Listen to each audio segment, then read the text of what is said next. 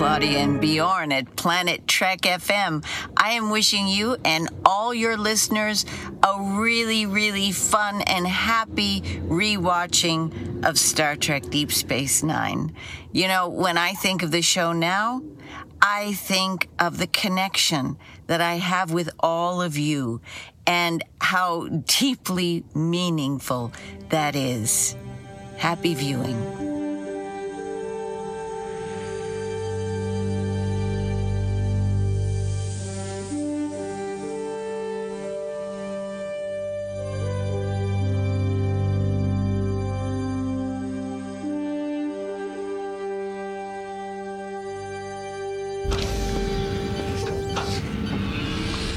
Moin Moin und herzlich willkommen zu einer neuen Ausgabe von Planet Trek FM, die ganze Welt von Star Trek mit mir, eurem Björn Sölter.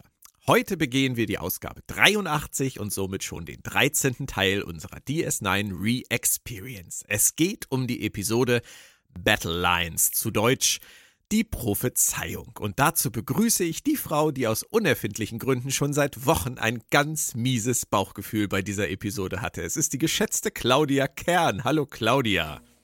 Hallo Björn.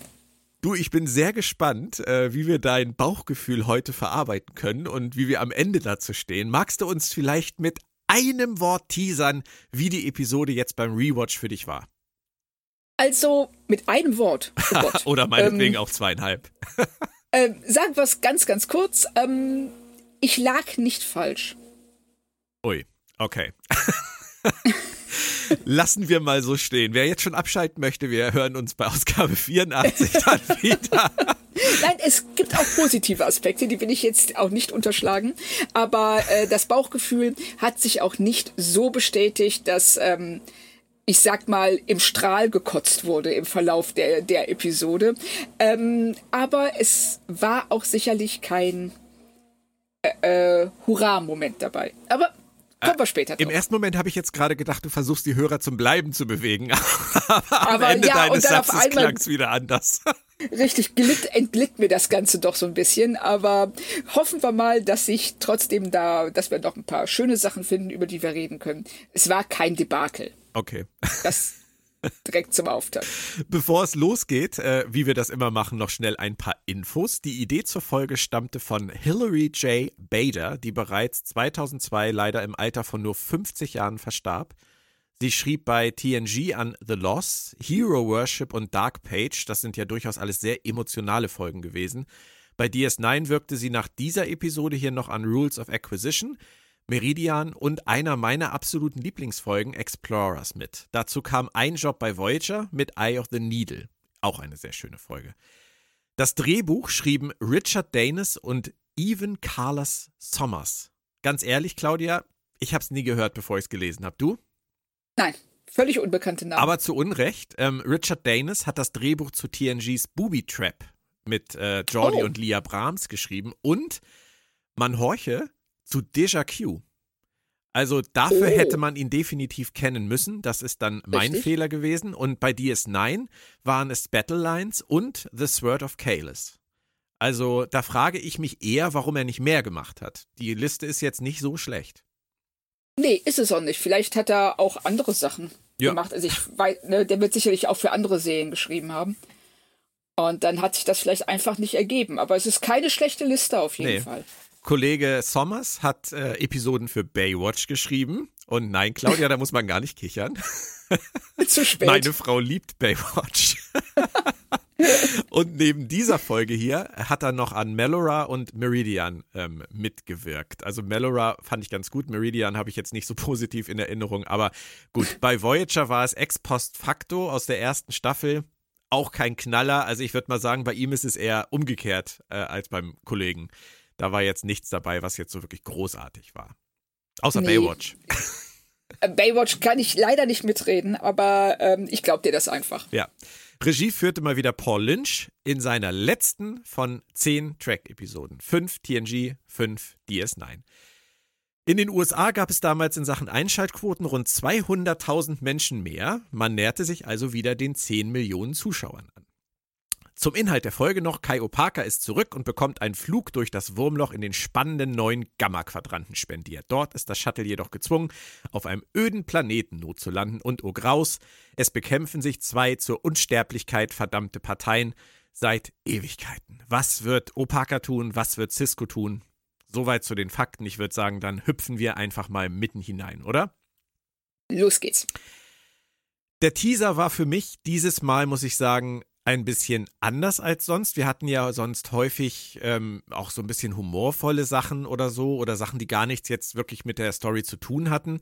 Aber dieses Mal fing das sehr ernsthaft an. O'Brien, Dex und Cisco reden über ein ernstes Thema, nämlich über Kiras Vergangenheit. Und ähm, mit diesem Stick, den der ehemalige Präfekt oder diese Datei, die der ehemalige äh, Präfekt Ducat dagelassen hat, mit Daten über Kira. Und ähm, als erstes fand ich halt total witzig, dass Kira reinkommt und sich das Ganze dann an Ciscos PC anguckt, während er rausgeht. Hat die keinen Arbeitsplatz? Das, ich habe mich genau das gleiche gefragt. Wo ist eigentlich Kiras Büro? ja, gerade so als, als Liaison-Offizier der bajoranischen Übergangsregierung sollte man doch meinen, dass sie irgendwo ihren kleinen Schuppen hat, oder? Ja, also das hätte ich jetzt auch gedacht, dass sie einen Bereich hat, an den sie sich zurückziehen kann, wo sie auch mit der äh, Regierung auf Bajor reden kann und ähm, dass sie also zumindest Räumlichkeiten hat, in denen sie äh, einen eigenen Rechner, auf einen eigenen Rechner zugreifen kann und das nicht bei Cisco macht. Alle gehen aus dem Büro raus damit sie sich das angucken kann. Also schon eine ganz merkwürdige Szene. Das. Ich habe ja früher auch sehr, sehr lange in so einem äh, Stromberg-artigen Bürokomplex gearbeitet und ich habe mir dann nur so vorgestellt, wenn ich bei meinem Chef im Büro gestanden hätte und er hätte mir irgendwie einen Datenträger gegeben und hätte gesagt, äh, so hier, ich habe Ihnen da mal was zusammengestellt, dann wäre er aufgestanden, hätte sich einen Kaffee geholt und ich hätte mich derweil an seinen PC gesetzt, um mir das da anzugucken. Ich glaube, ich wäre da, äh, ich hätte so schnell die Kündigung gehabt, da ich meine, das wäre gut gewesen, aber ähm, auf die Idee wäre ich nie gekommen. Naja, egal. Auf jeden Fall schön ihre Reaktion, als sie dann wieder aus dem Büro rausstürmt und das Pfeil sich angeschaut hat. Nana gibt alles, oder? Ja, sie äh, hat wieder, sie hat wieder richtig krachen lassen. Und äh, das macht sie ja noch mehrfach in dieser Folge. Ja. Äh, so. Aber ich muss sagen, ich finde es schon schön, dass ihr Argument im Grunde genommen ist, Moment, ich war Terroristin, aber ich war in ihren Augen keine gute Terroristin. Was soll denn das? so. Ich, ich war eine viel bessere Terroristin. Also ich, ich, ich finde es großartig. Ich, wir haben das ja mit dem Overacting manchmal nicht so. Also manchmal, manchmal können wir ja besser damit und manchmal weniger, aber in dem Fall, wie sie da steht, wie, wie so ein Rumpelstilzchen und ja, genau. man wirklich das Gefühl hat, sie ist am platzen. Sie ist kurz davor Richtig. zu platzen. Das finde ich so toll von ihr gespielt. Das ist so, also sie, sie ah! macht das auch super. Das ist so, und es ist einfach dieses, man sieht wirklich den Rauch aus den Ohren kommen, ja. wie aus so einem Überdruckventil. das ist. Aber umso schöner, wie Cisco das total entspannt abbricht und einfach nur ihr den, den Köder Kai Opaka vor die Nase hält. So nach dem Motto, ach genau. komm, Kleine, beruhig dich mal. So, beruhig dich, wir gehen jetzt zum Papst. genau. Und es hilft ja auch. Es wirkt ja auch sofort. Richtig. Sie kommt runter. Als, richtig, sie ist sofort und da, ähm, das ist tatsächlich ein sehr schöner Anfang für, gerade für Leute, die vielleicht nicht mehr auf dem Schirm hatten, wer ist denn eigentlich nochmal Kai Opaka?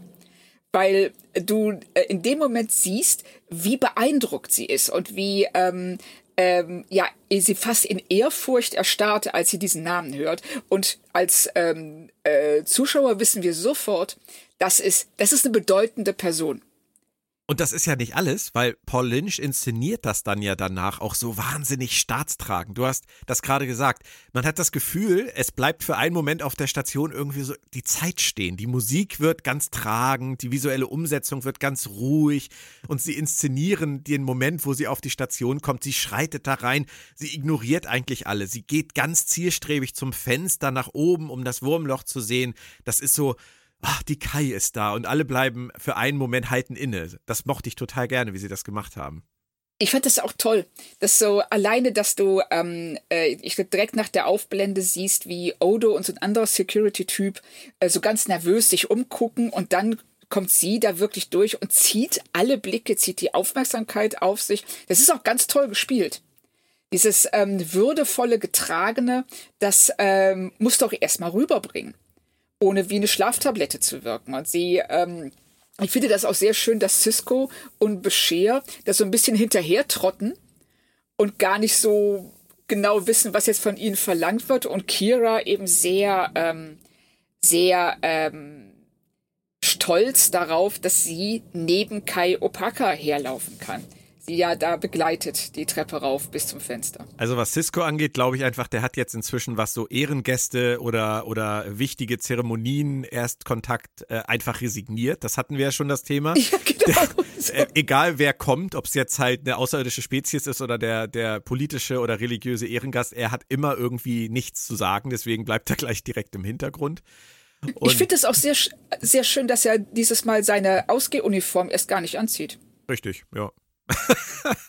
Ja, dafür war jetzt keine Zeit. Also Tilly kann das ja bei Discovery, die kann ja von einer Szene auf die nächste ihre Haare umstecken, aber Cisco kann sich ja nicht so schnell umziehen. Also das. das es wusste natürlich auch niemand, dass Kyle Parker kommen würde.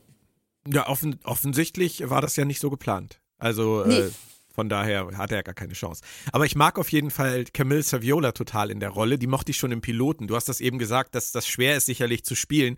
Ich finde, die hat so wahnsinnig wache Augen. Selbst wenn die sich ja. gar nicht bewegt und einfach nur durch die Gegend guckt, du siehst dieses Leuchten in den Augen, da passiert halt was. Die ist nicht, die ist nicht einfach nur anwesend. Richtig. Also sie strahlt dass äh, diese äh, Rolle der religiösen Führerin, der, der, der spirituellen ähm, ja, der spirituellen, äh, oh, jetzt, fällt, jetzt fällt mir das richtige Wort nicht ein. Also der spirituellen irgendwas von Bajor, also der sie. Ja, ich hatte das dieses, Wort äh, Guidance äh, jetzt gerade, aber Führung Guidance, genau, falsch. Da, ja, da, ja. da war ich auch bei, aber da ähm, komme ich jetzt nicht ähm, nicht so wirklich weiter mit. Aber man äh, man merkt es ja an, also sie strahlt das total aus und das liegt an diesem wachen Blick. Hm. Ähm, stolz ist ja dann nicht nur Kira, die neben ihr herlaufen darf, sondern auch Cisco, der sie dann ja irgendwann einholt. Und ähm, ihr sagt, ja, leider können wir jetzt hier nichts sehen, aber und dann hat er die großartige Idee, wir fliegen durchs Wurmloch. Das hat schon so ein bisschen was von, ich zeig dir mal, wie, wie coole Sachen ich, wir, wir, wir hier haben oder was für tolle Spielzeuge wir hier haben. Ja, das, äh, das auf jeden Fall. Aber er sieht ja eben auch an ihrem Blick, an Opakas Blick, dass sie genau das will. Sie zielt darauf ab und er erkennt das und sagt dann, ja, okay, dann zeigen wir dir jetzt mal, was wir hier für cooles Zeug haben. Und Begier, der scheint ja offensichtlich auch nicht so viel zu tun zu haben. Der drängt, drängt sich ja auch gleich auf. gleich doppelt. So nach dem Motto, ja. ich können mitkommen, müssen sie nicht. Auch doch, es ist ein ruhiger Tag. genau, heute ist nicht viel los, ich kann mitkommen. Also, der, dass er auch ähm, da alle Signale, die Cisco ihm sendet, komplett überhört. Ja, das kann er gut. Ja.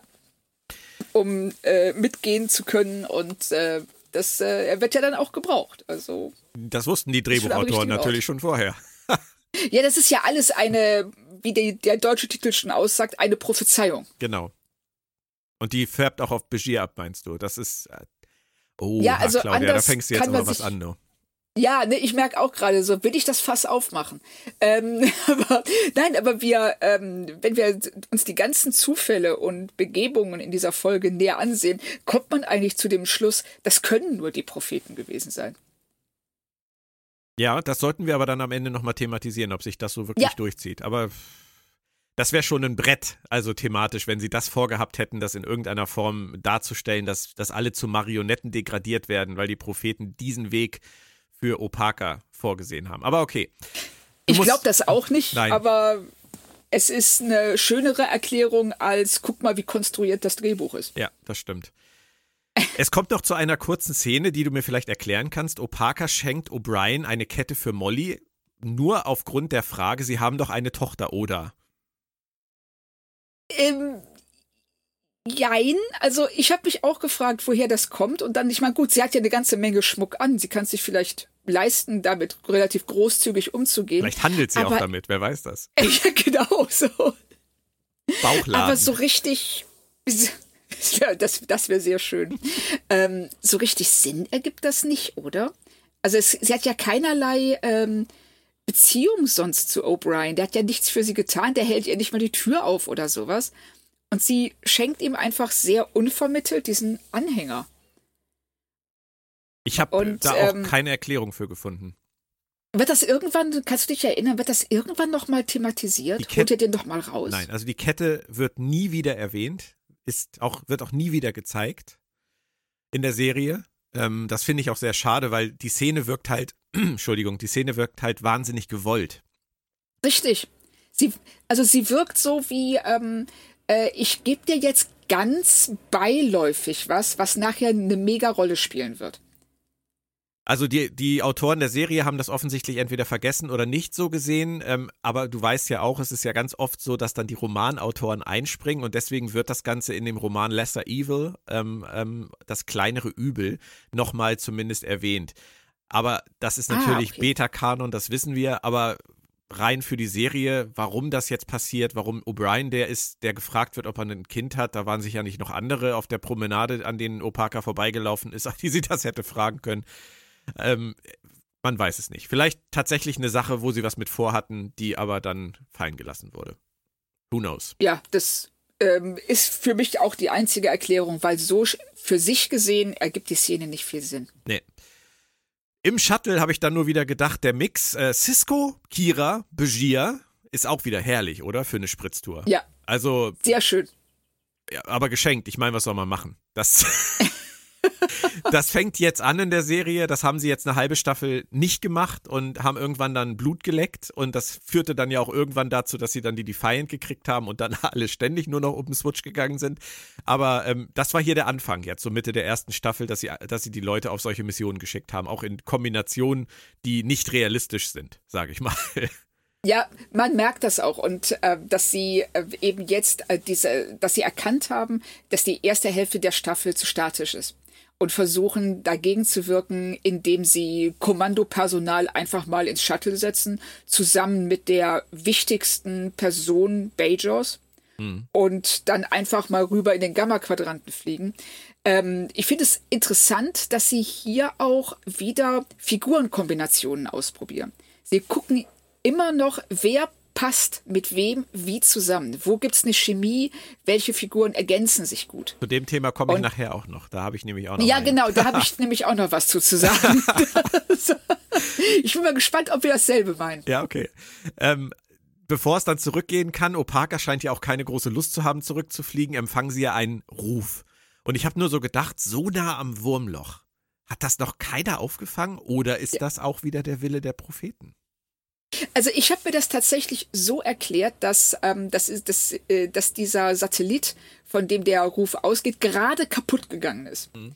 Und dass er deshalb diesen Ruf, dass deshalb dieser, dieses Signalfeuer noch nicht empfangen werden konnte.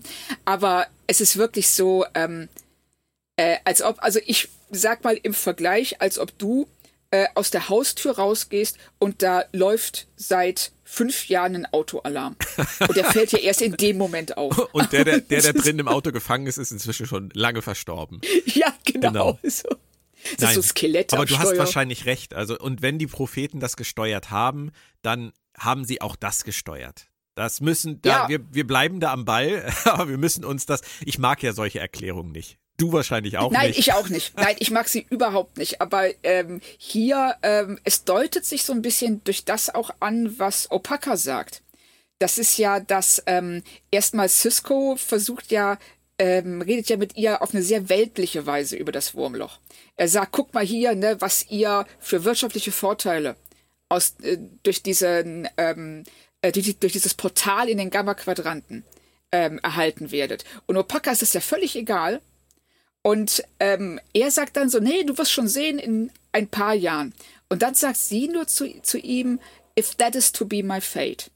Wenn das, wenn ich das noch erlebe, wenn mein, wenn das mein Schicksal sein sollte, in ein paar Jahren noch da zu sein. Kann man und so da, interpretieren, ja. Ja, da wurde ich in dem Fall hellhörig und habe gedacht so, oh, die weiß sie was? Oder ahnt sie was, was sich den anderen verschließt? Oder ist das einfach nur so ein, ja, spirituelles Gefasel. Ja, würde ich eher sagen. Das ist, glaube ich, so diese Grundhaltung. Ich würde das nicht als spirituelles Gefasel bezeichnen. Ich glaube, das ist dünnes Eis. Aber ähm, das, ja, okay, das stimmt. Das, ich würde eher ähm, sagen, das ist eine, eine, eine Lebenseinstellung. So dieses, ähm, Let's see ja, what's, dieses, what's out there. ja, so leicht, ja, so, so leicht stoisch, dass sie ähm, einfach hinnimmt, wie es kommt. Also nicht im Sinne von Gefasel. Das Wort war vielleicht wirklich ein bisschen hart. Ein, eine spirituelle Einstellung ist schöner. Aber nicht so richtig sinnvoll, äh, sowas dann mit einem Ehrengast an Bord zu untersuchen, oder? Also ich habe mir auch vorgestellt, ähm, wenn man Kai Opaka gegen den Papst tauschen würde, wie realistisch ist das, was jetzt passiert? Ja, ich meine, selbst wenn der Papst sagen würde, auch lass doch mal gucken, hat natürlich Cisco schon in irgendeiner Form eine Aufsichtspflicht oder äh, sollte sich um ihre Sicherheit bemühen. Ja, dass auch Kira das so locker nimmt. Ja.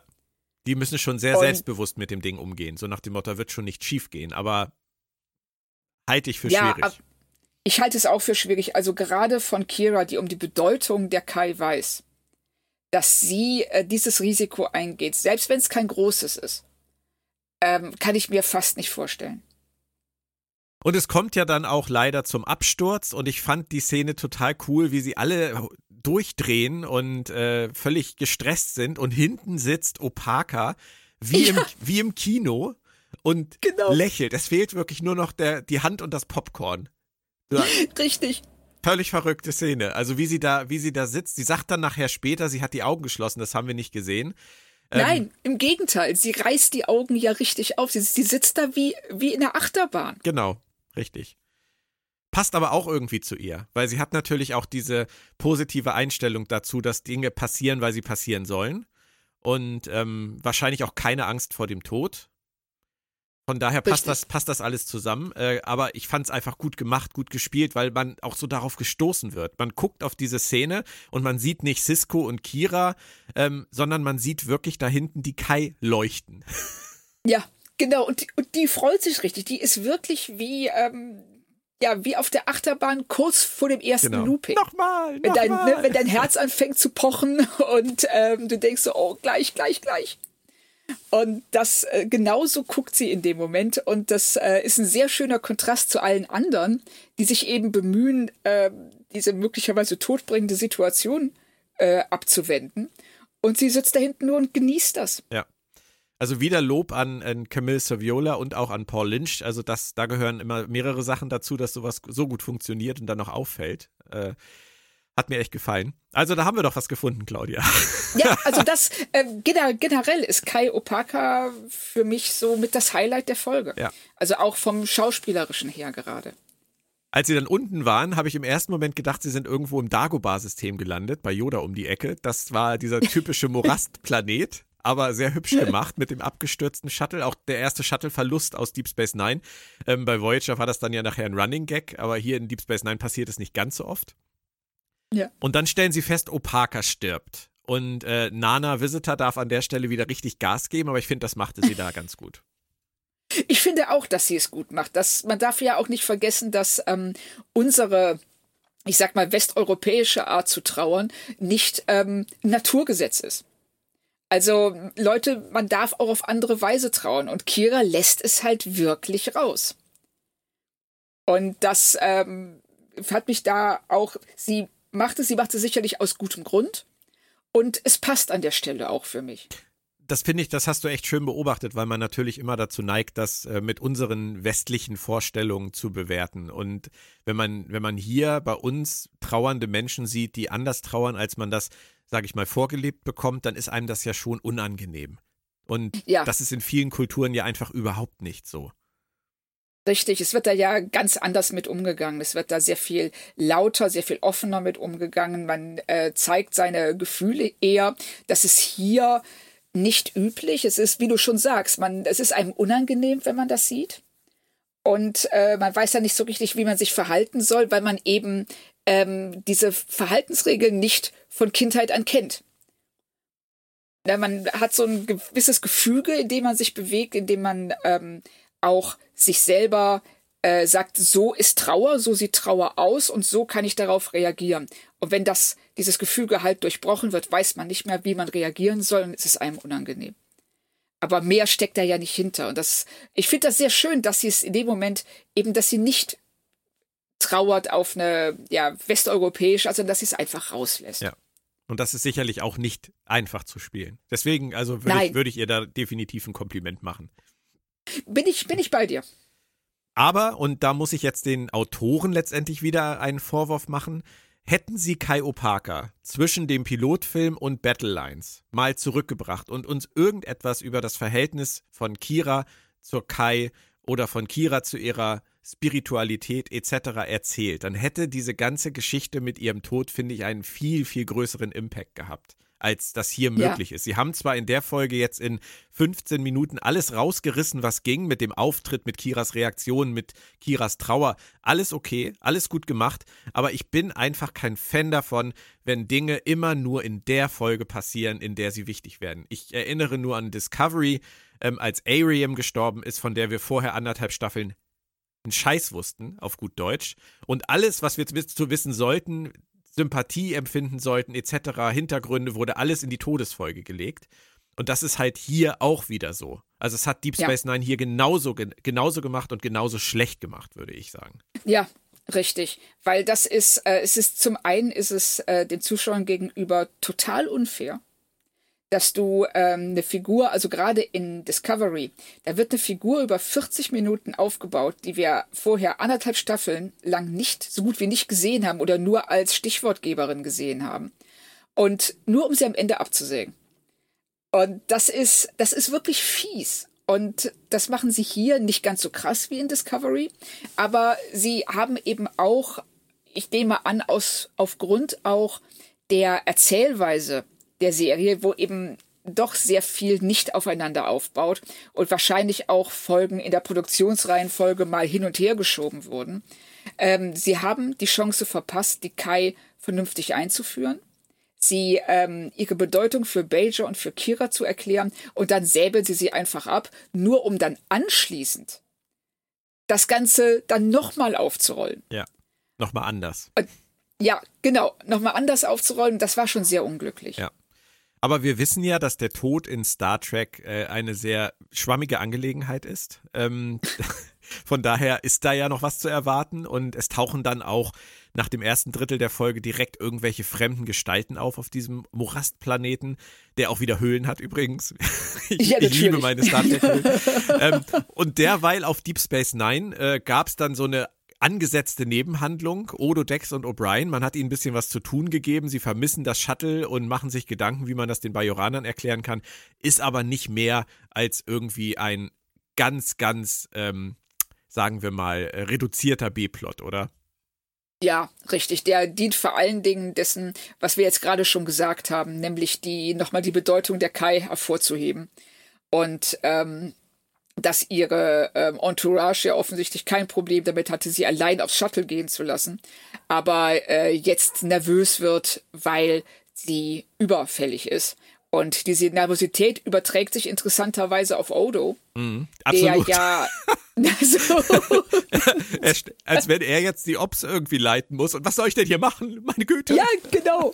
Er ist da also auch auf eine Art und Weise fahrig, die ich nicht ganz verstehen kann. Nee, auch in einer, in einer Position, die er gar nicht bekleiden sollte. Ich meine, klar. Richtig. Cisco hat sein, seine Vertretung mitgenommen. Was, das ist halt ja. immer so ein Ding, ne? Ich würde mal sagen, entweder geht Kira mit einem Redshirt oder Cisco mit einem Redshirt, aber garantiert nicht Kira mit Cisco.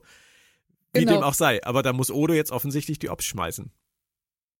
Was soll er machen? Ich meine, wir haben ja auch O'Brien, der ansonsten für alles verantwortlich ist, von der verstopften Toilette bis zum Erstkontakt. Und Schule. Und, und, und, und, Schule, richtig. Warum sollte also Odo jetzt nicht äh, als äh, Sicherheitschef die Ops schmeißen? Und bevor sich jetzt jemand aufregt oder, oder stöhnt, wir wissen natürlich, dass die Produzenten solcher Serien gezwungen sind, ihre Schauspieler einzusetzen. Ja, richtig. Es ist natürlich, in der Realität wäre es immer super zu sagen, dann spielen halt in dieser Folge mal fünf fünf von acht Leuten nicht mit, aber das kannst du halt nicht bringen. Deswegen musst du dir halt nee. immer wieder irgendwas ausdenken, wo irgendjemand ins Bild kommen könnte. Und wenn es das Skelett unter der Decke ist. aber das wurde seitdem nicht gesehen. Nein, nein, schade eigentlich. Das, äh, ich, würde immer, ich hätte das gerne mal aus einer anderen Perspektive gesehen, damit wir wissen, ähm, was die Bewandtnis ist oder wie wir das einordnen sollen. Aber du hast natürlich völlig recht. Die müssen ihre Schauspieler einsetzen und dann macht man es eben so, wie es gerade passt und dann kommen dann so Sachen dabei raus. Auf dem Planeten heißt es derweil kennenlernen Und äh, während Kira dann unter Schmerzen zusammensinkt, ich habe in dem Moment gar nicht verstanden, warum, aber sie hatte sich verletzt, musste ich bei Begier und seinem Satz echt total an dich denken. She needs treatment. If you don't mind. Wie war das noch vor einigen Folgen, Claudia? Das so. Are they hailing us? Ich meine, Siddick kann es einfach, oder? Das ist jedes Ja. Mal großes Tennis. Und ich muss echt sagen, dass ich es sau cool finde, wenn er es wie hier nicht ganz so übertrieben, aber halt spürbar macht. Also dieses If you Richtig. don't mind. Das, Genau, also er, ähm, er, er reduziert dann die Geschwindigkeit wirklich so auf 50 Prozent, um klarzumachen, dass er es jetzt aber auch wirklich ernst meint. Und ähm, aber in der Szene funktioniert es äh, deutlich besser als in seinem Bela Lugosi-Moment. ja. Und das und er hat ja auch er, er hat ja auch Erfolg damit. Die, äh, sein Gegenüber fühlt sich also angemessen eingeschüchtert und gibt ihm dann den Arztkoffer. Ja, ja, das ist, das ist richtig. Ich kann mir nur vorstellen, wie dann vielleicht so ein Regisseur wie Paul Lynch dann an der Stelle da steht, sich das anguckt und danach dann sagt, Siddick, don't cross the line. Ja, Not genau. this time. Genau, Siddiq, weniger ist mehr. Genau. Aber ich mag total die Unterhaltung, die dann folgt zwischen Begier und Kira. Da halten sie nämlich mit der Story wirklich ganz gut inne und reflektieren das, was das eigentlich alles bedeutet, was da passiert. Für Kira, für die Bajoraner.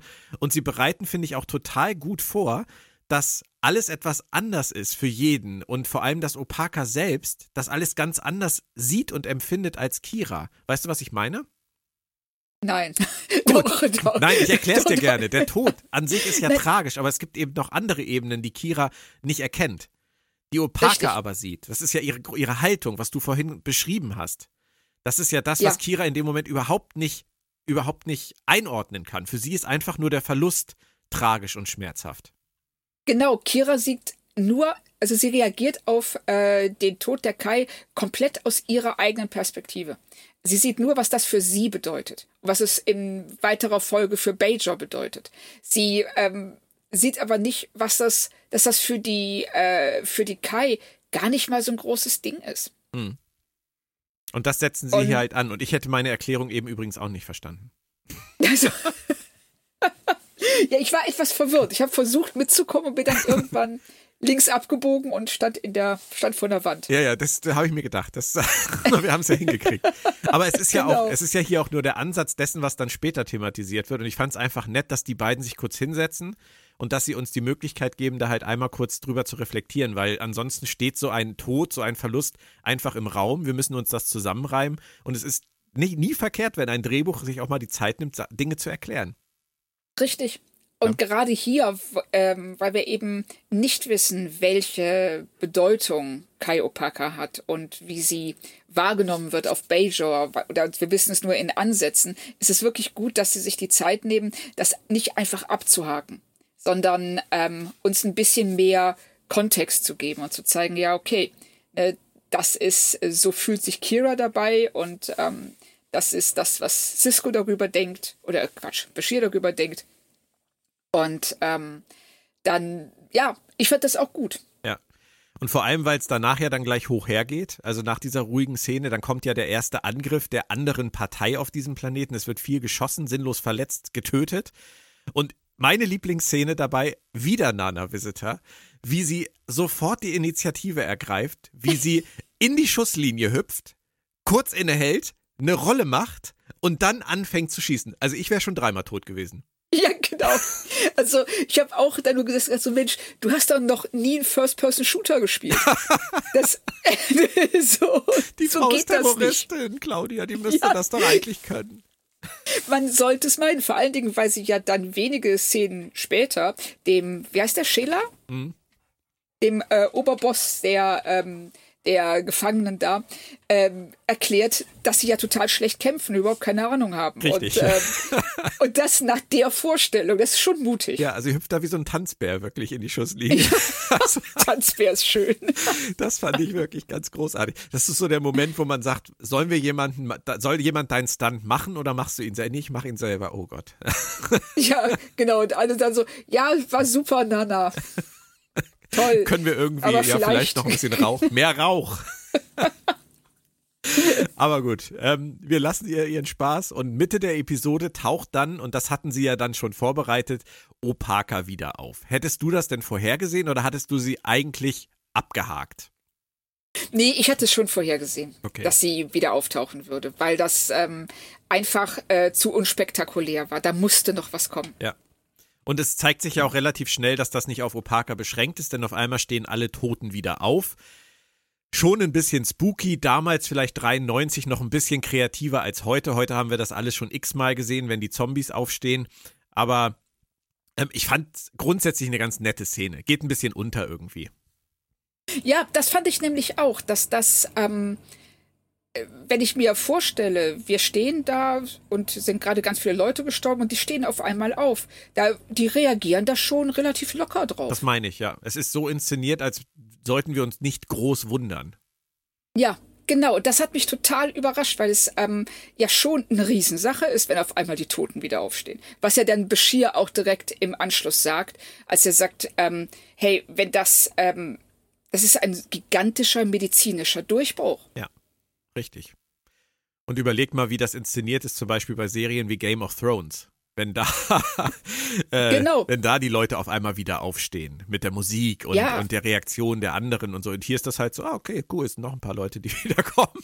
nicht Genau, nur Opaka. so- ja, nicht schlecht. Richtig. Also selbst in Zombie-Filmen reagiert man ja gerade am Anfang, wenn der, äh, wenn die Zombie-Apokalypse gerade erst losgeht, ja auch mit einer totalen Überraschung und Verblüffung darauf, dass auf einmal die Toten wieder aufstehen. Das war, es, es war seltsam inszeniert. Die lassen uns auch so ein bisschen in der Luft hängen, denn wir wechseln dann wieder ins Shuttle auf einmal. O'Brien und Dex suchen jetzt nach den Vermissten. Und wenn man jetzt mal mitzählt, damit sind fünf der wichtigsten Offiziere von Deep Space Nine aktuell nicht mehr auf der Station. Der Kommandant, seine Vertreterin, gleichzeitig für die Interessen von Bajor zuständig, der Chefarzt, der Chefingenieur und eine der Top-Wissenschaftlerinnen. Und dazu offensichtlich auch noch Keiko, die haben wir nämlich auch noch nicht wieder gesehen, die Lehrerin. Also, mh, die bluten gerade ein bisschen aus da, ne? Irgendwie schon. Und das scheint auch niemanden zu stören. Nö. Das ist ja, weil das, das ist ja das Schöne auch auf Deep Space Nine. Es gibt immer nur ein Problem aktuell. Ja. Und da stürzen sich dann alle drauf und ähm, die Station ist, bleibt halb leer zurück. Aber das beschäftigt keinen, weil wir haben ja gerade dieses eine Problem, um das sich jetzt alle kümmern müssen. Genau, und jetzt sehen wir auch keine Szenen mehr auf Deep Space Nine im Rest der Episode. Ähm, das wäre dann nämlich nur noch Odo. der da ganz alleine steht. Hallo? Ja, genau, oder seid der, ihr der alle? nur noch mit, den, mit der Entourage von Opaka verhandelt. Ja, aber wir sehen Quark in dieser Folge gar nicht, ne? Nee, nee, das ist richtig. Fällt mir jetzt gerade erst auf. Borg, Jake, Aber- ja, ist richtig. Ja. Und jetzt kommen wir zu einer Sache, die vielleicht die ist, die du auch meinst. Also zumindest war es bei mir so. Ich fand die Paarung O'Brien-Dex, die sie hier ausprobieren, das erste Mal, fand ich sehr seltsam und ganz, ganz komisch steif. Wir meinen genau dasselbe. Mhm. Also, ich habe auch, ähm, gerade ich habe Decks Reaktion nicht verstanden. Ähm, O'Brien macht einen Vorschlag nach dem anderen. Er hat eine Idee nach der anderen. Ja. Will immer Sachen ausprobieren, ist kreativ, ist innovativ. Und von Dex, und Dex verdreht nur die Augen. und die wirkt eher genervt auf das, was er vorschlägt, als ähm, ihm irgendwie zu helfen, ihn zu unterstützen. Mhm. Das habe ich überhaupt nicht verstanden. Ich weiß nicht, wie es dir geht. Ganz komisch. Also ich glaube, sie haben so eine Art Profis bei der Arbeit versucht zu inszenieren. Also zwei Top-Leute, die ähm, irgendwie Hand in Hand an dem Problem arbeiten. Und ich glaube, man sollte das Gefühl kriegen, dass Dex merkt, wie wahnsinnig kreativ O'Brien ist. Aber es kommt gar nicht rüber. Also ich. Null. Und, und die haben halt auch, das ist das Schlimmste, die haben keine Chemie, die beiden. Null. Nein, gar nicht. Also das, ähm, ich, ich hätte tatsächlich im Vorfeld gedacht, dass das besser funktioniert. Und ich nehme mal an, dass das den Autoren und Produzenten genauso ging, dass sie dachten, hey, bringen wir die beiden zusammen, zwei Profis bei der Arbeit, die sich ergänzen, wie du schon sagst. Und aber rauskommt O'Brien, der immer versucht, der immer macht, wirklich der Macher ist, und Dex, die daneben sitzt und eigentlich nur blockiert oder gar nichts tut. Ja. Das fand ich ganz, ganz seltsam. Und es führt ja auch zu gar nichts. Das sind ja so kleine Füllerszenen. Von der ersten auf der Station mit Odo an, über diese jetzt, das, da, da passiert einfach nicht viel. Wir erfahren immer nur, die sind noch dabei zu suchen. Die arbeiten am Problem. Richtig. Aber wir erfahren überhaupt nichts über die Figuren. Genau. Aber und das, äh, also, ja, es war ganz seltsam. Es, war auch vom, von den Dialogen her seltsam. Also Bashir, äh, nein, O'Brien darf da äh, sich in Tech Talk versuchen und Dex auch ein bisschen, aber letzten Endes erfahren wir, also wir haben keinerlei persönliche Ebene äh, für diese Figuren. Nee. Ist Ihnen aber, glaube ich, auch aufgefallen, denn mein Gefühl würde mir jetzt mal sagen, Sie haben das in, im Rest der Serie nicht mehr oft versucht.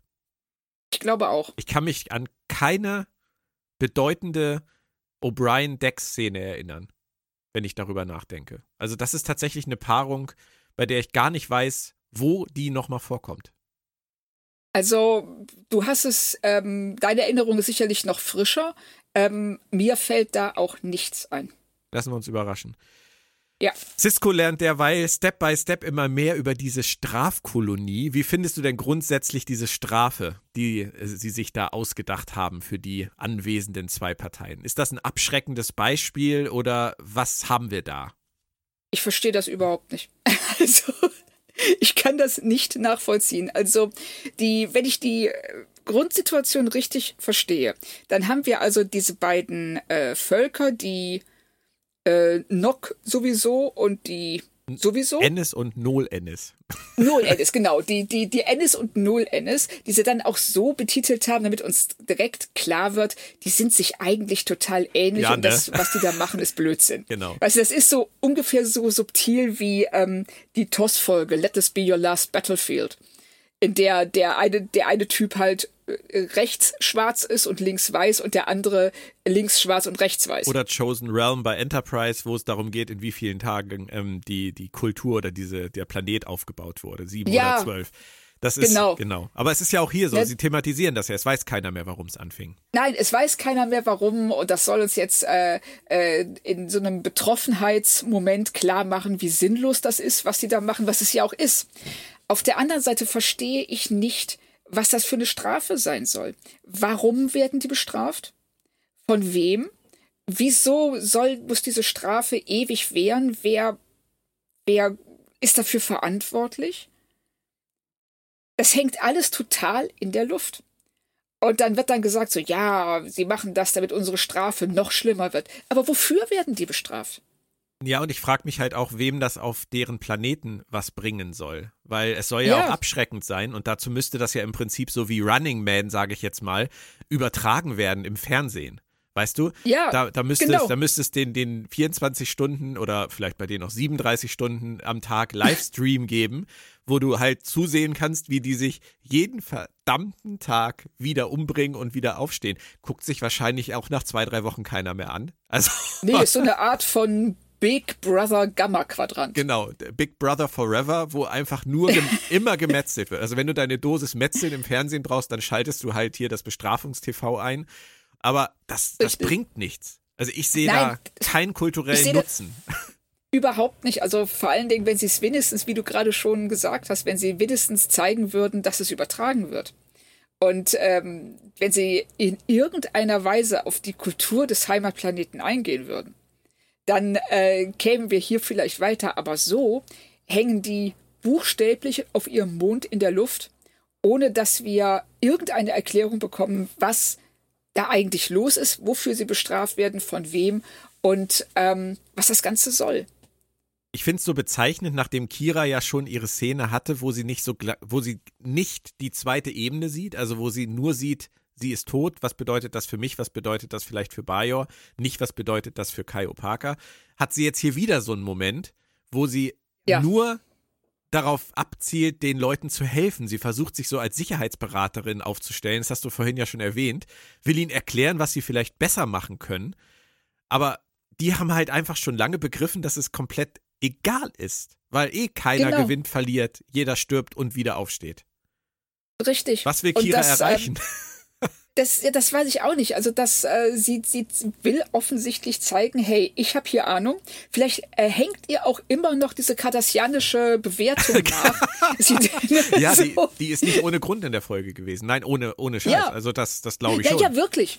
Das, ja, das glaube ich nämlich auch, dass sie zeigen will, so, hey, ich bin doch hier, äh, ich bin gut, ich bin kompetent. Und ich zeige jetzt hier, äh, ich werde diese Kompetenz umsetzen, indem ich diesen Leuten hier helfe und möglicherweise zum Sieg verhelfe. Und ähm, Cisco findet das ja gar nicht lustig. Nee. was sie komplett ignoriert und erst als Opaka sagt, jetzt hör aber auf damit, hört sie auf. Ja. Weißt du, was ich gerade gedacht habe?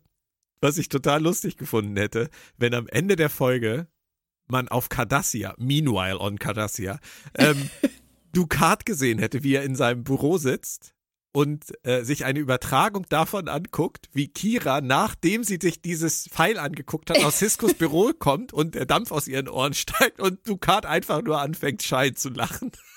Ja, genau.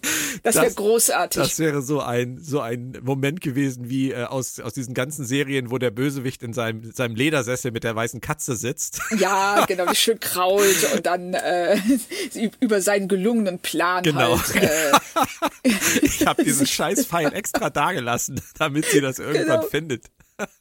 Richtig. Das hätte ich nett gefunden. Schade. Naja, gut. Vertane Chance. Aber wäre vielleicht auch ein bisschen zu sehr in die Comic-Richtung abgedriftet. Ähm, Aber hätte der Folge echt geholfen. ja. Was ich mich aber eher gefragt habe, also ich hätte wäre jetzt auch nicht auf die Idee gekommen, denen irgendwelche Tipps zu geben, wie sie ihren Krieg gewinnen können, ähm, sondern warum gehen die abends nicht einfach zusammen einen trinken? Ich meine, das wäre doch viel netter, oder? Ja, ich, äh, ja, das ist auch wieder dieser Punkt, den man nicht versteht. Klar, sie wollen einem äh, deutlich machen, ähm, äh, dieser, das ist, das hat sich so verhärtet, keiner weiß mehr warum, aber alle müssen jetzt äh, darunter leiden, obwohl sie wissen, dass es sinnlos ist, obwohl sie nicht mal mehr ernsthaft kämpfen. Das sagt Scheller ja, dass äh, sie, dass wenn man unsterblich ist, die Regeln des Kriegs sich ändern und dass aber dann keiner also nicht nur diese beiden Anführer, sondern auch deren ja nicht kleine Anhängerschaft, Hm. Dass da niemand mal sagt, wisst ihr was, Heute- scheiß doch drauf. Heute mal ein Lagerfeuer. Ja, ich habe da heute keinen Bock drauf, ich mach's nicht mehr. Vielleicht gibt's aber da auch einfach keinen Alkohol. Ah. Das wäre eine echte Das- Strafe. oh. Weißt du, so, ihr müsst ewig auf einem öden Planeten kämpfen. Ja, gut, okay. Aber ihr bekommt keinen Alkohol. Nein! Was? genau, vielleicht kriegen die für jeden Kampf irgendwie äh, so ein so ein 50 Liter Fass Bier. Lunchpaket. Ah, genau. Ja.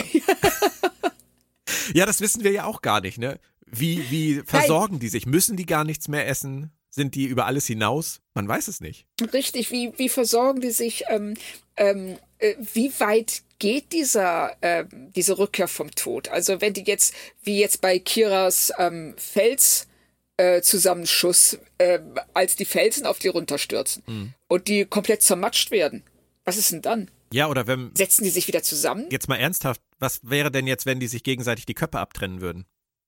Ja, genau. Wächst der Kopf dann nach?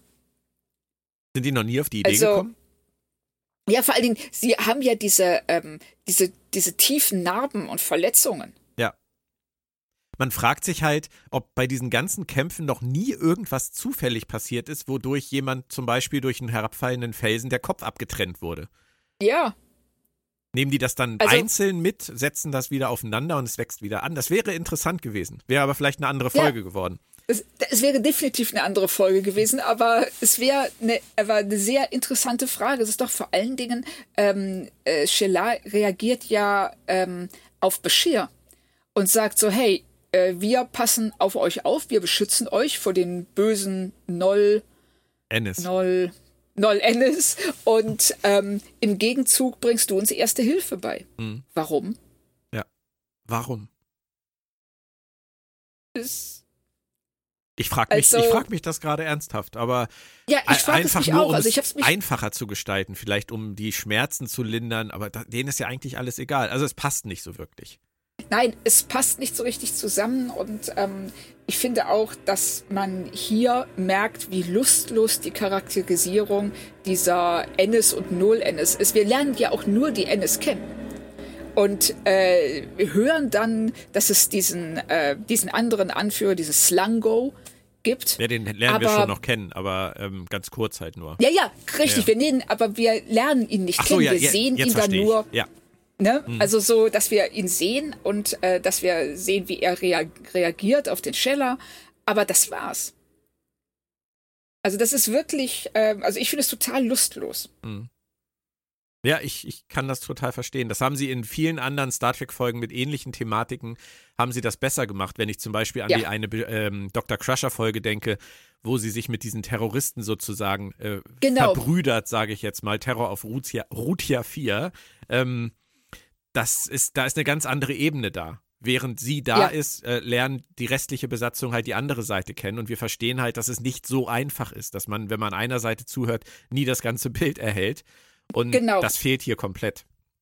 Völlig. Und auch durch diese äh, künstliche Situation, die sie eben geschaffen haben, dadurch, dass das eine Strafkolonie auf einem Mond ist, die sind völlig isoliert. Äh, wir haben keinen Kontext, in den wir diesen ähm, Konflikt setzen können. Der, der Konflikt ist einfach nur da, weil er da sein muss. Und das ist, äh, dadurch steht alles, was danach erzählt wird, eben auf diesem sehr, sehr wackeligen Fundament. Ja. Und Cisco, finde ich jetzt, macht auch nicht eine bessere Figur als Kira. Er stellt einfach nur die andere Seite dar. Kira will helfen, dass sie besser kämpfen. Cisco will verhandeln. Ist aber letztendlich beides sinnlos. Also er, sein Angebot ist ja eigentlich ganz cool, wenn er sagt, äh, ich hole euch alle vom Mond. Ja, das glaubt und, er da ja auch. Ähm, mhm. Genau. Und äh, bringe euch, also siedle euch auf äh, zwei verschiedene Planeten um, damit ihr euch nicht mehr in die Quere kommt. Und man sieht ja auch, dass Scheller in dem Moment denkt, oh wow, geht das? Ich habe hier, also da ist dieser Moment der Hoffnung, der ist in dem, in dieser Szene schon da. Aber es wird dann auch nicht, das wird der, der zerschlägt sich dann auch relativ schnell. Hm. Ja, Cisco sät da eine Hoffnung die überhaupt nicht auf Fakten basiert, weil er gar nicht Richtig. genug über die Situation weiß. Aber das ist ja so ein Sternflottenproblem. Ja, das machen sie ja gerne. Das, das Irgendwo stimmt. reinkommen also und sagen, wir wissen es im Zweifelsfall jetzt eh besser. Ja, das ist, das ist auch so richtig geil. Das hat sich äh, von Classic-Zeiten an nicht geändert. Es ist so, hey, ihr habt ein Problem, wir sind hier, wir lösen es. Genau. machen irgendwas und gehen wieder. Richtig. Das ist auch wirklich kein New Track-Problem. Nein, nein, nein. Also das ist ein ganz klassisches Star Trek-Problem und eins, das ja auch in, ähm, in Lower Decks aufgegriffen wird. Ja. Sehr schön aufgegriffen wird. Und ich habe jetzt ja gerade ähm, die komplette dritte Staffel, also ich bin noch nicht ganz durch, aber die fast die dritte Staffel von äh, der Originalserie geschaut, weil ich die Rezension für die Star Trek Chronik schreibe. Und ja. ähm, ich habe die dritte Staffel der Classics auch ewig nicht gesehen. Also das ich ist, auch. Die, die Staffel hat ja zu Recht keinen so guten Ruf. Es sind viele Folgen dabei, bei denen ähm, es echte Probleme gab, auch beim Drehbuchschreiben, das merkt man einfach. Aber ja. es gibt auch ganz tolle Folgen. Also die dritte Staffel ist viel besser, als ich sie in Erinnerung hatte. Aber diese, diese Haltung, dieses Kirk-Ding, wo man immer sagt, Kirk geht auf einen Planeten und diskutiert einen Computer kaputt oder diskutiert einen Anführer kaputt oder bringt die Weisheit der Föderation der Menschheit zu irgendeinem rückständigen Volk. Das ist ja ein Motiv, was da immer wieder vorkommt. Und das, du hast absolut, absolut. recht, das hat sich verwässert, aber es hat sich gehalten. ja, richtig. Es ist subtiler geworden, meistens zumindest. Es ist nicht mehr so, dass man da wirklich so reingeschlendert kommt, förmlich wie Kirk, dann sagt so, was ist euer Problem? Ja, wir beten den Computer an. Ja, dann hört doch auf, den anzubeten. genau. Oh, so. Ja, aber weißt du, das ist ein total interessantes Thema, auch für einen eigenen Podcast mal. Ähm, wir kritisieren das bei Discovery ja so gerne, wenn Michael Burnham da gottesgleich irgendwo reinschwebt und sagt, ich erkläre euch jetzt mal, wie es geht. Sie ja. ist im Prinzip in dem Moment nur Kirk. Jetzt kann man sagen, wir haben nicht verstanden, dass das Star Trek ist und dass das schon immer Star Trek war. Man kann aber auch fragen, ob man nicht erwarten sollte, dass sich so etwas auch über 55 Jahre zu einer, ich sag mal, anderen Sensibilität im Umgang mit solchen Dingen entwickeln müsste. Richtig. Schwieriges Dingen, Thema. Weil, ja, sehr interessantes Thema, weil ja ähm, äh, TOS oder Classic kann man ja da noch ein bisschen in Schutz nehmen, weil es ist eine Serie aus Mitte der 60er Jahre. Richtig. Die ist entstanden mit dem äh, mit dem Wissen und dem sozialen Umfeld, dem kulturellen Umfeld der Mit-60er, wo man auch viele Dinge noch anders gesehen hat und wo so dieses, ähm, ähm, ja, ich komme jetzt mal hier rein, ich als ähm, äh, weißer Amerikaner oder Europäer weiß es eh besser und zeige euch jetzt mal, wie ihr zu doof seid, wie man es richtig macht. Und Discovery aber heute hat 2020, 21 diese Entschuldigung nicht mehr. Nee. Und sie gehen mit anderen Themen so sensibel um, dass man sich fragen muss, warum sie das nicht auf die Reihe kriegen. Vielleicht, weil sie tatsächlich so eine Kirk-Figur etablieren wollten, weil die immer so beliebt war.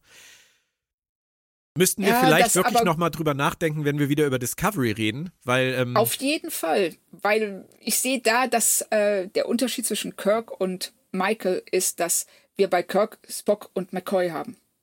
Das und stimmt. das fehlt bei Michael. Das, das stimmt, das stimmt, das ist richtig. Und ähm, ich habe gerade eine, eine ganz tolle Folge geschaut äh, im Rahmen meines Rewatches. Das war The Empath, der Plan der Viana. Und oh, die ist gut, ja. die ist, da, da, da kriege ich Gänsehaut, wenn ich darüber nachdenke, weil die Ja. ist so speziell. Also wer sich nicht dran Ja. erinnert, das ist die Folge, wo sie in, in so einer Art, ja, wie dunklem Kellergewölbe landen, in so einem Experiment von zwei Außerirdischen. Und das Einzige, was da ist, ist eine stumme Frau, die ähm, McCoy im Deutschen Juwel nennt. Im Englischen ist es äh, Gem. Ähm, und es geht eigentlich die ganze Folge nur darum, mitfühlend zu sein und ähm, Ja. anderen zu helfen, auf die Bedürfnisse anderer einzugehen. Und das tun McCoy, Kirk und Spock füreinander die ganze Zeit und ähm, bringen damit dieser Frau Juwel halt bei, was die beiden Experimentsleiter sich auch wünschen. Das ist aber so schön geschrieben und da merkt man halt einfach, wie dieses, dieses Trio wunderbar funktioniert, diese Konstellation mit Ja. den dreien. Das ist, ähm, und das gibt's bei Discovery nicht. Ja, das ist, das ist das Problem, dass sie ähm, äh, eine, eine Kirk-Figur erschaffen haben, aber äh, dieser Figur nicht die Unterstützung oder das Gerüst mitgeben, das sie braucht, um zu funktionieren. Ohne eben dieses ähm, in diese Rechthaberei zu verfallen und immer Recht haben zu müssen. Und das ähm, hat also bei das, das hat in Klassik tatsächlich besser funktioniert. Hm, Das Korrektiv fehlt. Das ist interessant. Da Ja, müssen, genau. Da Sehr müssen schönes wir, Wort. Da müssen wir nochmal drauf achten. Mal gucken, wie es jetzt weitergeht, Genau. weil jetzt ist Michael ab der vierten Staffel ja Captain. Und ähm, dann wird sich das vielleicht anders entwickeln müssen. Also sie wird dieses Korrektiv als Captain definitiv brauchen. Und wenn sie ihr das nicht geben, warten wir mal ab. Das ist schwierig. ja, richtig. Ich bin sehr, sehr gespannt auf die vierte Staffel. Wir tauchen zurück. es kommt nämlich in der Folge ähm, zu einer sehr schönen Unterhaltung, wie ich finde, zwischen Kira und Opaka. Vielleicht auch einer der besten Momente der Folge, also für mich zumindest, hat mich so ein wenig an die Unterhaltung zwischen Mutter und Kind erinnert. Es geht um oberflächlichen Eindruck, um Selbstbild, um Fremdbild und ich mag es total, wie Kira sich selbst sieht und wie sie sich ihr eigenes Bild von sich, ihr Selbstbild schönredet, oder? Ja, total. Also ich finde, Kira ist auch in diesem Gespräch eindeutig die äh, bessere äh, Partei, weil Opaka reagiert doch auf das, was sie sagt. Das ist ja wirklich so ein richtiger Seelenstriptease. Ja. den sie da hinlegt. Und Opaka leitet sie ja auch an und führt sie zu dieser Erkenntnis, dass das, wie sie sich selbst sieht oder wie sie sich gerne sehen würde, nicht die wahre Kira ist. Nein. Und das macht sie unheimlich gut. Aber dann sind da wieder so Momente, wo ich denke, so, oh, das hättet ihr so viel besser schreiben können. Zum Beispiel, wenn Kira äh, zu Opaka sagt, ähm, I've known nothing but violence since I was a child. Also ich äh, seit schon von Kindheit an kenne ich nur Gewalt. Und was antwortet sie? Ja, den Augen der Propheten sind wir alle Kinder. So, Opaka, darum geht's nicht. Das ist so. Da ist sie kurz mit den Gedanken abgeschweift. Ja, aber wirklich, da war sie so, was hat die jetzt gerade gesagt? Kind, Kind, Ähm, Kind. Oh, habe ich okay. einen Spruch zu. Genau, spiritueller Spruch, sie, so wie die Regeln des Erwerbs. Ja, genau. Hat dann die Opaka so spirituelle Prophetensprüche. So, Nee, ähm, das, das stimmt, das ist nicht gut gewesen. das war total schwach. Und äh, aber was da von Kira kommt, finde ich super interessant. Ja, und da musste Opaka halt auch für herhalten. Also Kira musste sich in Ja. ihr spiegeln, um die Wahrheit über sich selbst zu erkennen. Das schafft sie ganz alleine. Ja, genau. Das ist sie. Ähm, Opaka ist nur eine Projektionsfläche, aber sie ist die einzige, mit der sie das tun kann. Oder sie kann Odo. das mit niemandem sonst auf Deep Space Nine. Oder Odo. Odo vielleicht. Ja, aber würde sie das vor Odo tun? Hat sie ja. Also sie hat schon mal einmal so eine Szene mit Odo gehabt, da haben wir ihn, glaube ich, auch als, als Projektionsfläche bezeichnet. Richtig, stimmt. Aber stimmt. er hat natürlich ein ganz anderes Bild von ihr. Ja. Und das ähm, ist ja auch etwas, das sie äh, zumindest zum Teil aufrechterhalten muss. Sie spielt ja auch eine Rolle auf dieser Station, so wie alle anderen. Und ähm, hier äh, bei Opaka weiß sie eben, sie kann Dinge sagen, die ähm, sie kann völlig ehrlich sein, weil es keine Konsequenz für sie haben wird. Und das ist, ähm, also ich finde, das ist ein sehr, sehr schöner Moment, ähm, der nur ein bisschen unter Opakas Reaktion leidet. Kira erkennt, wenn man das ähm, Ganze mal verdichtet, dass sie selbst das größte Problem mit sich hat.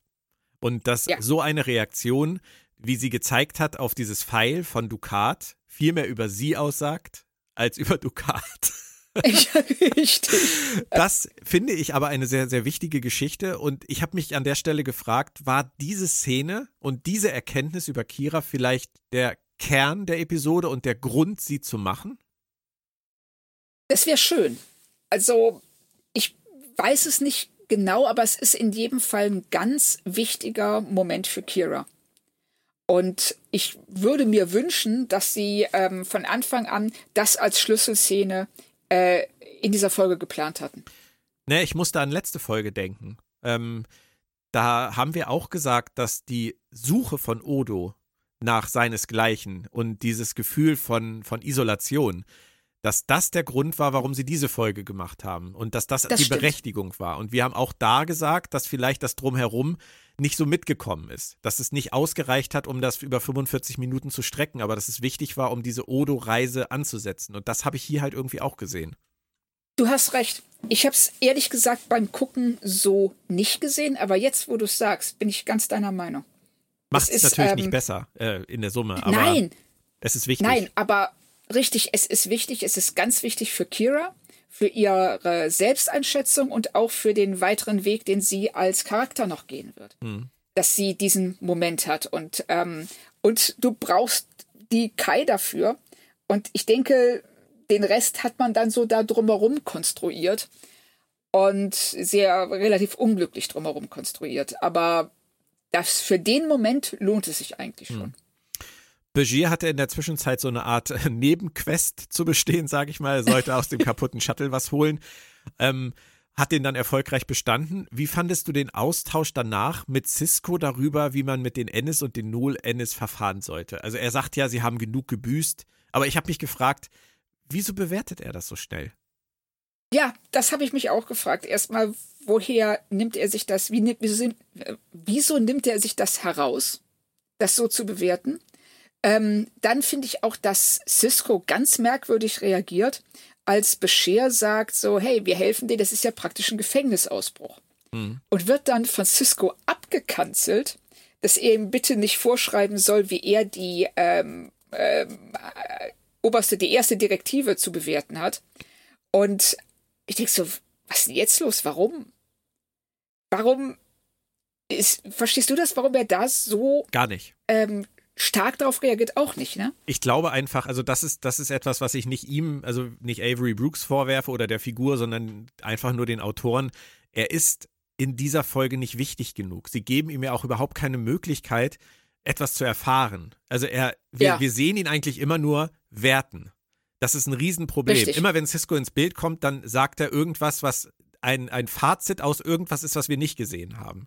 Und ja. ähm, das, das steht ihm einfach nicht. Und diese, dieses Abkanzeln von Begier, der einfach nur, sage ich jetzt mal, mit ihm diskutieren möchte, wie man das ja vielleicht auch sollte unter Führungsoffizieren, ähm, ja, genau. das, das macht's nicht besser. Also er, er kommt halt, er, er steht da halt und sagt, ja, wir nehmen die mit. Wir nehmen die mit und beenden das hier, die haben genug gebüßt. Pff, alles gut, ich kläre das schon mit denen. das ist ihm alles egal. Ja. Und das ist den Autoren egal gewesen, aber das ist der Figur gegenüber Richtig. unfair. Total, ist es auch, weil sie ihn äh, da zum einen wieder mal so merkwürdig ähm, apathisch wirken ist, aber auf der anderen Seite dann eben auch ähm, sehr äh, rechthaberisch. So, ich kläre das hier, ich mache das und das ist gut, weil ich habe die Antwort. Und ähm, ich finde, er hat dann wirklich nur einen äh, schönen Moment. Das ist, wenn die beiden Anführer sich streiten und ähm, eben ihre, ihr Misstrauen gegeneinander äh, diese, diese Hoffnung, die aufgekommen war, zu ersticken droht, dass er sich da ganz kurz an die Anhänger wendet und sagt so, hey, eure Chefs hier, die können sich ja wegen mir prügeln, aber ihr, ihr habt das Recht, das selber zu entscheiden, ob ihr das mitmachen wollt oder nicht. Ihr müsst das nicht. Und dann sieht man auch, wie die Anhänger sich so angucken, so von wegen, oh, der hat ja recht. Hm. Und dann ist es vergessen. Ja. Aber die Idee war gut. Die Idee war super, ja, für diese zwei Sekunden. Ja. Und da dachte ich wirklich, als das ich so, ja, das ist gut, weil bisher, wir haben ja nur diese eine Führungsfigur, die ähm, äh, stellvertretend für diese ganze Strafkolonie steht. Und alle anderen sitzen dann nur so rum. Da kommt keiner zu Wort. Als ob die keine, ein, keine eigene Meinung, kein eigenes Leben hätten, sondern nur Anhängsel ihrer ähm, Anführerfigur sind. Mhm. Das hatten wir doch bei Discovery jetzt auch zuletzt, dass äh, uns da eine ganze Kultur mit einer einzigen Person vorgeführt wurde.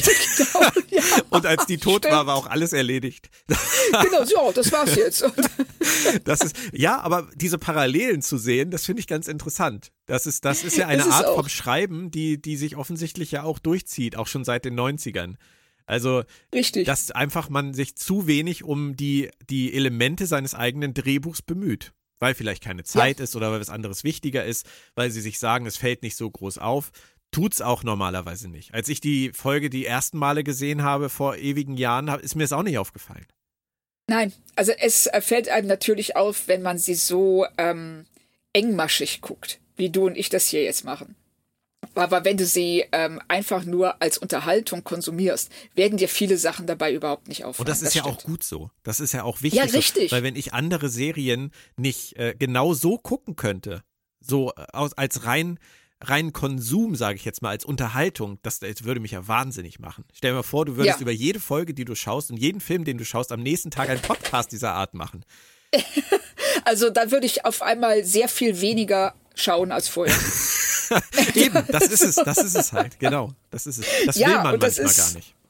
Nein, will man, will man auch nicht. Ähm, ähm, aber umso schöner ist es natürlich, wenn man Sachen guckt, die man als Unterhaltung sieht, dann sie ähm, eben intensiver anschaut, eben für einen Podcast oder um eine Kritik zu schreiben und die Folge das mitmacht, die Folge das trägt. Richtig. Und man vielleicht sogar merkt, da ist viel mehr drin und äh, das geht viel mehr in die Tiefe, als ich, als mir vorher klar war.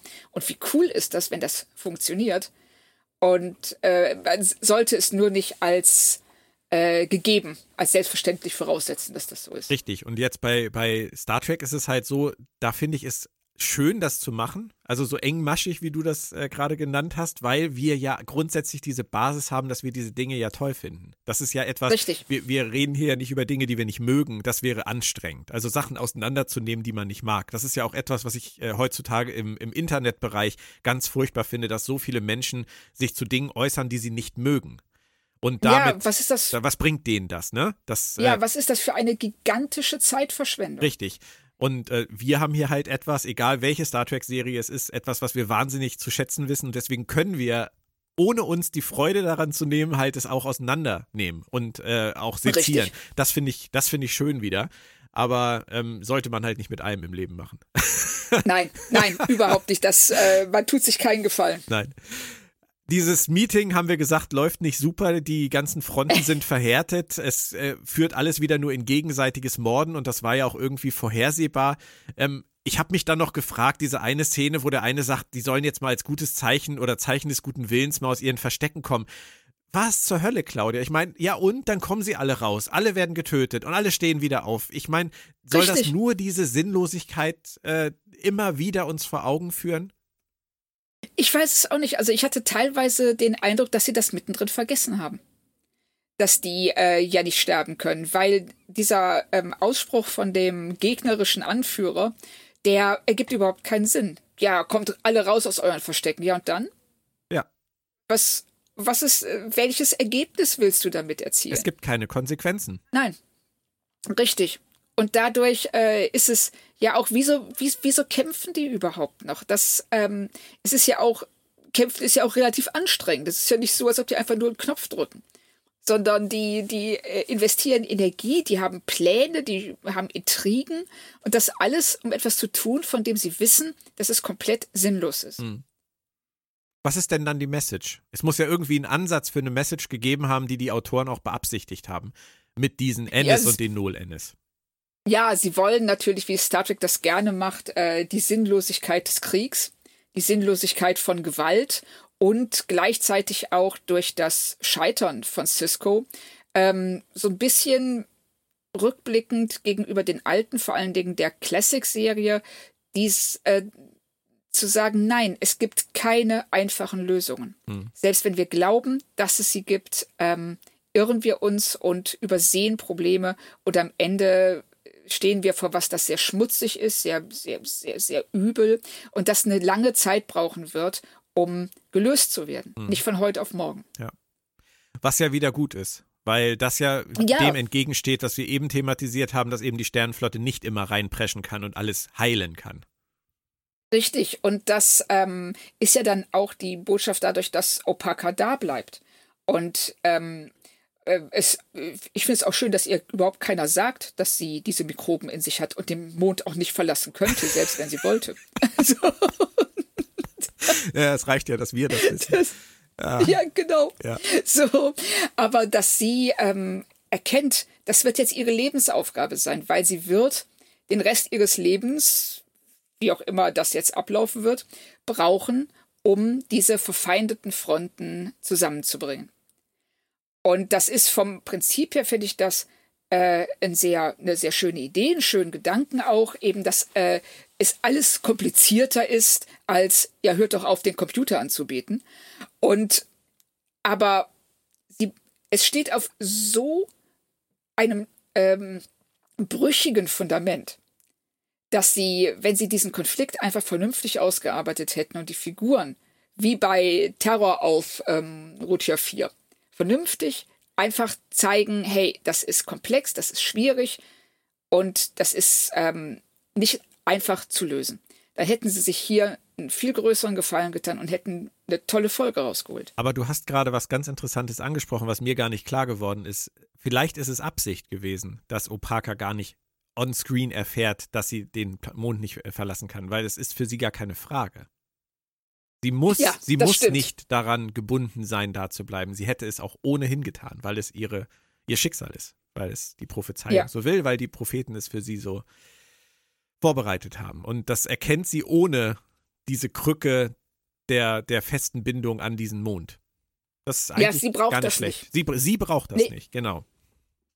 Das ist, das ist äh, richtig. Und sie sagt es ja, Kira muss ihren Heilungsprozess starten, die Ennis und die Null Ennis müssen ihren Heilungsprozess starten und sie, Opaka, war für beides vor Ort und bleibt genau. deswegen da. Und, richtig, und das ist dann auch ihr Schicksal, also wie es ihr Schicksal war, dass sie Kira auf den richtigen Weg führt. Mhm. Und ja, in dem Sinne ist es nachvollziehbar. Sie brauchen dann auch diese äh, 30 Sekunden äh, Dialogzeit nicht zu opfern, weil ne, das ja, es, es ist ja immer eine Frage, was zeigst du, was erzählst du? Du hast ja nur 42, 43 Minuten. Hm. Und hier mussten sie es wirklich nicht tun, das ist richtig. Und wenn wir jetzt nochmal die Brücke schlagen, zurück zu unserer Frage mit der Prophezeiung und wie die Propheten da eingegriffen haben, ich denke schon, dass man sagen muss, dass das in dieser Folge sehr stark dominiert. Absolut. Alles, was da passiert. Ja, weil es sind so viele Zufälle und äh, Begebenheiten, die äh, eintreten mussten, um das am Ende alles zu erreichen. Dass du entweder, wie wir ja schon am Anfang gesagt haben, davon ausgehen musst, dass das ein extrem konstruiertes Drehbuch ist oder dass die Propheten im Hintergrund ihre Fäden gezogen haben. Was macht das denn mit einem Individuum, wenn man sich so stark leiten lässt von einer Fügung, an die man glaubt? Das ist eine gute Frage. Ich denke, das hängt von dir als Individuum ab. Also es wird sicherlich welche geben, die diese Vorstellung, mit der du ja im Grunde genommen den freien Willen negierst, ganz, ganz furchtbar finden. Und es wird andere geben, die sich äh, darin aufgefangen fühlen. Mhm. Das, ich glaube, ich weiß nicht, wie, wie würdest du das sehen? Exakt genauso. Und das ist ja auch letztendlich der ganz simple Grund dafür, dass es Menschen gibt, die sich sehr stark zur Religion hingezogen fühlen und andere, die das nicht tun. Genau. Kannst du dich in dem Denken wiederfinden? Dass alles einem großen Plan folgt, in dem du letztendlich nur ähm, ja, fast Zuschauer bist. Ein Rädchen. Ein Rädchen. Ja, bist. so ein, so ein winziges Rädchen in einem Getriebe, das ich äh, nicht verstehen kann. dass ähm, mag den, ich, ich kann mich darin wiederfinden, in dem Sinne, ich kann es nachvollziehen, dass jemand sich mit dem Gedanken wohlfühlen würde. Ich würde es nicht. Hm. Und du? Nee, ich, ich, ich tatsächlich auch nicht. Also den großen Plan, an den äh, könnte ich tatsächlich auch nicht glauben. Dazu stehen wir vor zu vielen Entscheidungen, die von zu vielen Parametern abhängen und vor allem auch von zu vielen Menschen, denen wir begegnen. Ähm, wenn das alles kalkulierbar wäre und vorbestimmt wäre, das wäre schon eine Leistung. da, jetzt, jetzt wird das sehr analytisch. Äh, das, wollt, ja. das wollte ich gar nicht. Ähm, irgendjemand hat mal zu mir gesagt, äh, Schicksal ist etwas, was wir erfunden haben, weil wir nicht ertragen können, dass alles Zufall ist. Ähm, Finde ich eigentlich einen sehr schönen Satz. Äh, der Zufall wird aber immer noch wieder gesprengt von, unserem, von unserer eigenen Intervention. Es ist immer das, was wir daraus machen, unter den Parametern, die wir nicht ändern können. Und die Parameter, die wir nicht ja. ändern können, sind in gewisser Weise Schicksal und eine Art von ja, roter Linie, die durch unsere Leben führt. So würde ich das zusammenfassen. Wir haben nicht alles in der Hand, aber wir sollten uns auch nicht komplett in die Hand von anderen Dingen oder, oder etwas Größerem begeben, was wir nicht kontrollieren können. Ja, richtig. Also so, da, da das bin war ich jetzt doch schwurbelig, oder? bei dir. nee, nee, nee, fand ich, fand ich gar nicht. Also das ist im Grunde genommen, suchst du einen Mittelweg zwischen ähm, dem totalen Chaos, das äh, ein, eine Welt bedeutet, die komplett auf Zufälligkeit beruht, mhm. und äh, der extremen Ordnung, die du in einer Welt findest, die komplett fremdgesteuert ist. Und ähm, ich glaube, als Menschen fällt es uns, würde es uns schwerfallen, in einem dieser beiden Extreme zurechtzukommen. Ähm, und deshalb, ja, man, man schlängelt sich so durch. Man mauschelt da irgendwie rum und äh, sucht sich dann immer so, man, man tendiert ja dann auch mal mehr die eine und mal in die andere Richtung, aber letzten Endes bewegt man sich dann immer weit von diesen beiden Extremen entfernt und versucht irgendwie sein Leben auf die Reihe zu kriegen. Ja, aber und, wenn, wenn man es wenn man's im Kleinen runterbricht, ist es ja einfach so, das kann man ja an, an jedem Leben, an seinem eigenen und an anderen beobachten. Jede noch so kleine Entscheidung, die du in deinem Leben und in deinem Alltag triffst, hat Auswirkungen. Und einige sind zu korrigieren und andere teilweise auch nicht, weil ähm, manchmal, manchmal tut man Dinge, die einfach nicht zu reparieren sind. Aber ja. ähm, trotzdem stehst du ja jeden Morgen wieder vor der Entscheidung, gehe ich jetzt mal einfach äh, auf irgendwas Alltägliches runter. Ähm, es passiert irgendwas, jemand sagt was zu dir, du bist genervt. Reagierst du genervt? Reagierst du verständnisvoll? Äh, versuchst du trotzdem irgendwie auf die Person einzugehen? All das wird dazu führen, wie diese Person dich sieht und beim nächsten Mal anspricht. Und das hast du genau. jeden Tag wieder in der Hand. Zu sagen, dass äh, das einmal für alle Zeiten in irgendeiner Form in eine Richtung gelenkt ist, halte ich für falsch. Man muss sich immer wieder klar machen, dass man immer wieder die Möglichkeit hat, Entscheidungen zu treffen, Dinge zu genau. korrigieren. Und das nimmt einem keiner ab. Und dann zu sagen, es hat eh alles keinen Sinn mehr, zum Beispiel. Oder ähm, das führt jetzt sowieso unweigerlich zu. An das glaube ich nicht. Dafür haben wir viel zu Nein, viel eigene Kontrolle. Genau, also es gibt viel zu viele äh, Unwägbarkeiten und Variablen, auf die, äh, als dass man sowas 100% sagen könnte. Auf der anderen Seite kann ich es auch sehr gut verstehen, dass äh, Leute vor diesen Entscheidungen zurückschrecken, die alleine zu fällen. Und, ähm, und dann eben vielleicht doch den Kaffeesatz bemühen oder, ähm, oder eine Kerze anzünden oder sonst irgendwas machen, um äh, eine Art von Entscheidungshilfe zu bekommen. Jemanden, der ihnen einen Teil dieser Verantwortung abnimmt. Und ich glaube, darum geht es auch ganz stark, nämlich äh, ein reiner freier Wille, eine Entscheidung, die 100% auf dem basieren, was du denkst und tust, bringt auch mit sich eine unglaublich große Verantwortung. Und Last. Und, und Last. Und Verantwortung ist ja Last. Genau. Immer ich wollte, wollte nur darauf hinweisen, dass man die als Last empfinden kann. Ja, ja. Verantwortung und ist ja per se nichts Schlechtes. Nein, aber es ist immer etwas, das dich in, das, das auf dir lastet, letzten Endes. Richtig. Das Weil ne, du bist nicht, äh, wenn du null Verantwortung hast, bist du komplett frei. Ja. Aber auf der anderen Seite kann Verantwortung auch was Schönes sein. Aber es ist, ja, ist, ähm, ich sehe schon, wir ähm, benennen uns jetzt um in den kleinen Philosophie-Podcast, oder? ja, aber das ist doch das Schöne, wenn so eine Folge, die einen, einen guten Kern hat, aber vielleicht drumherum nicht perfekt ausgearbeitet ist, dass die trotzdem solche Gedanken anregt. Ich meine, das ist ja etwas, was Star Trek immer ja. geleistet hat. Und ja, ähm, richtig. wenn uns das dahin leitet und dahin führt, habe ich nichts dagegen. Ich wollte nur noch etwas zu deiner Kerze sagen, die du anzündest. Ähm, das finde ich ganz interessant, weil das ist auch zum Beispiel etwas, wo ich gar nicht sagen würde, dass ich davon so weit weg bin. Also ich gehe nicht in die Kirche, weil das ist eine Institution, ja. an die ich nicht glaube. Ähm, ja. Aber dass irgendetwas, also, und nennen wir es mal ein Energiefeld um uns herum ist, das in irgendeiner Form einfach da ist. Oder nennen wir es einfach die, die Kraft der Natur. Es ist mir völlig egal, wie du es benennen willst. Es ist ja sowieso schwer, da ja. irgendwie ein Label dran zu hängen. Ähm, dass man in Situationen, in denen man vielleicht vor solchen schwierigen Entscheidungen steht, einfach eine Kerze anzündet oder mal kurz nach oben guckt und sich eine Art Eingebung wünscht. Weißt du, es muss ja nicht, es ist ja nicht Fremdsteuerung, sondern es kann ja einfach nur so eine Art Impuls sein. So, man wünscht sich für sich selbst aus sich heraus den Impuls, auf die richtige Entscheidung zu kommen. Ich glaube, Richtig. das ist etwas, was, was gar nicht unbedingt was mit, mit Religion zu tun hat, sondern vielleicht mit dem Glauben daran, auch dass alles gut wird, wenn man die richtigen Entscheidungen trifft und dass man da vielleicht gelegentlich mal in sich reinhört oder ins Weltall hört und, und guckt, ähm, was zurückkommt, das finde ich gar nicht äh, abwegig. Nein, überhaupt nicht. Und ich glaube, dass ähm, deshalb sind auch äh, ist Aberglaube in Berufsgruppen, in denen ganz viel außerhalb deiner Kontrolle ist, auch so verbreitet. Also Aberglauben jetzt ähm, im Sinne von, ähm, ich glaube, dass ich bestimmte Rituale durchführen muss, bevor ich etwas tue, damit diese Tat Erfolg hat. Also jetzt nicht irgendwie im Sinne von Religion. Was äh, Fußballer, Fußballer, die diesen Hüpfer machen, bevor sie aufs Spielfeld gehen oder kurz den Rasen küssen. Oder den linken Solche Schuh zuerst Sachen. zu machen. Ja, ja, genau. Ja, ja, ja, den linken Schuh oder Schauspieler, ähm, äh, bei denen du Mac Macbeth nicht zitieren darfst, bevor sie auf die Bühne gehen.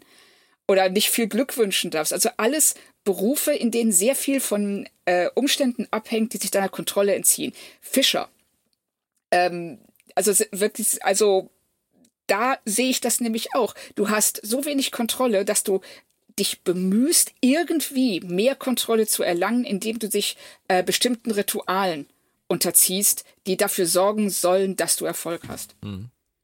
Und das finde ich super spannend. Ja, ist es. Wäre dann vielleicht ja mal was für den kleinen Philosophie-Podcast. Ja. ähm, am Ende, um das noch abzuschließen, ähm, dass Begier noch seinen Plan vorstellt äh, und es geht wieder nur ums Vernichten, ums gegenseitige Vernichten und Umbringen, war wieder dann nur konsequent in dieser Sinnlosigkeit, ähm, hat uns aber nicht viele neue in, äh, Informationen gebracht. Opaka wird auf jeden Fall viel Arbeit damit haben. Das kann man ja. definitiv sagen. Empfindest du es als Fehler, dass die Autoren nie mehr darauf eingegangen sind?